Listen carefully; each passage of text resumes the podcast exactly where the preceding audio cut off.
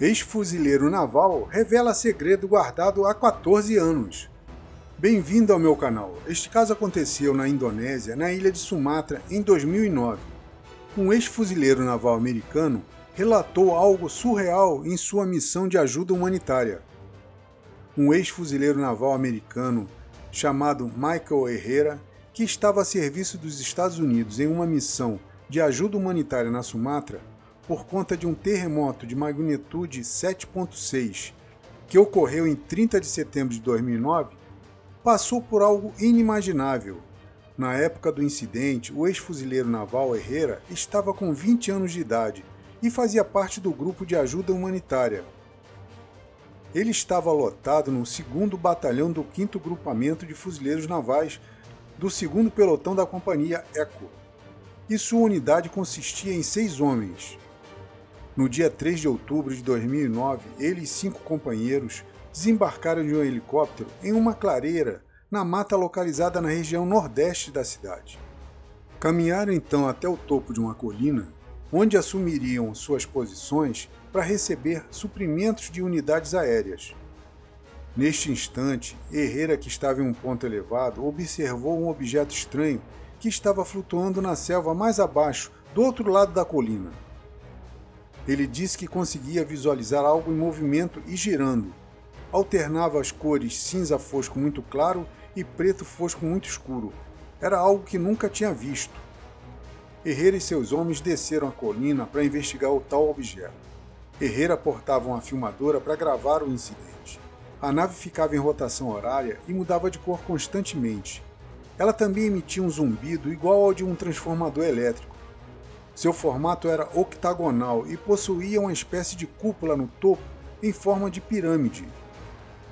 Falou que o OVNI era todo coberto com algo parecido com escamas. Era gigantesco, equivalente a um campo de futebol. Todos os seus companheiros também foram testemunhas deste fato. Quando Herrera e seu grupo estavam a 45 metros do OVNI, foram surpreendidos por oito militares vestidos com roupas camufladas totalmente preta, com coletes à prova de balas e armados com fuzis, com dispositivo de visão noturna, que só as unidades de elites americanas possuíam na época. Eles apontaram suas armas e nos ameaçaram perguntando o que nós fazíamos ali.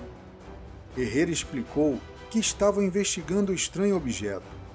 E neste momento eles ameaçaram nos matar, dizendo que não era para estarmos ali, os militares pegaram todo o nosso armamento e equipamentos, a filmadora e começaram a checar nossas credenciais. Enquanto verificavam a veracidade da unidade de Herrera, ele pôde ver vários caminhões F-350 carregados de containers com armas descarregando em uma plataforma embaixo do OVNI. Assim que os caminhões descarregaram, a plataforma se elevou uns 3 metros do solo, o OVNI veio e a plataforma se encaixou na parte inferior do OVNI, se incorporando ao objeto. Nas extremidades do OVNI haviam luzes coloridas azul, vermelho, amarelo e verde, disse Herrera. O OVNI se elevou suavemente, ficou acima das árvores e disparou em alta velocidade a mais de 4 mil milhas por hora. E mesmo com toda a aceleração, não emitiu som algum. Verificada a veracidade da unidade de Herrera, suas armas foram devolvidas sem munição, e os militares desconhecidos escoltaram a unidade de Herrera sob constante ameaça até o pé da colina, onde falaram para não voltar mais e não olhar para trás. Assim que chegaram no alto da colina, em seu posto de ajuda, foram repreendidos pelo sargento da artilharia por terem abandonado seu posto. Mais tarde voltaram ao seu navio. USS Denver. E assim que estavam a bordo, a unidade de Herrera foi interrogada por um contra-almirante desconhecido por eles. No interrogatório, nenhum membro da unidade mencionou o avistamento ou os militares ao contra-almirante.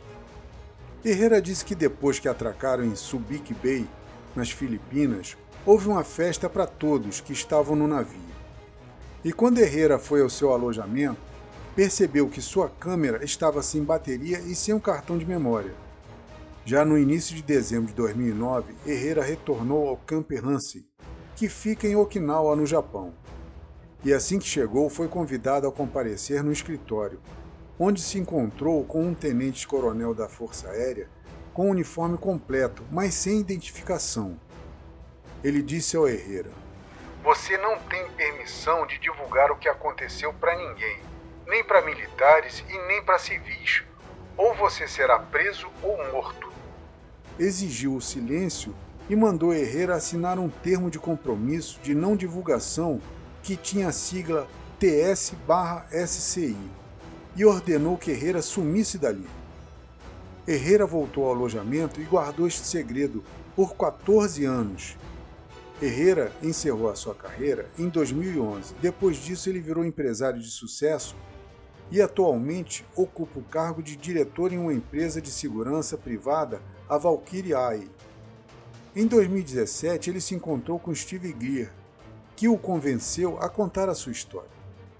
Ele testemunhou recentemente, sob juramento, a equipe do AARO, que é o Escritório de Resolução de Anomalias de todos os domínios, e também ao Comitê do Senado americano. Herrera participou da coletiva de imprensa feita pelo Steve Greer no dia 12 de 6 de 2023, no Clube Nacional da Imprensa, em Washington, onde ele relatou seu caso. Tem o link do vídeo na descrição, ok? Toda a sua vida militar foi checada em órgãos militares certificando a veracidade de seu relato sobre a sua unidade. Parabéns ao ex-fuzileiro pela coragem em divulgar tão importante caso. E você, com certeza gostou. Então me siga aqui no Spotify e se inscreva no meu canal do YouTube. O link está na descrição.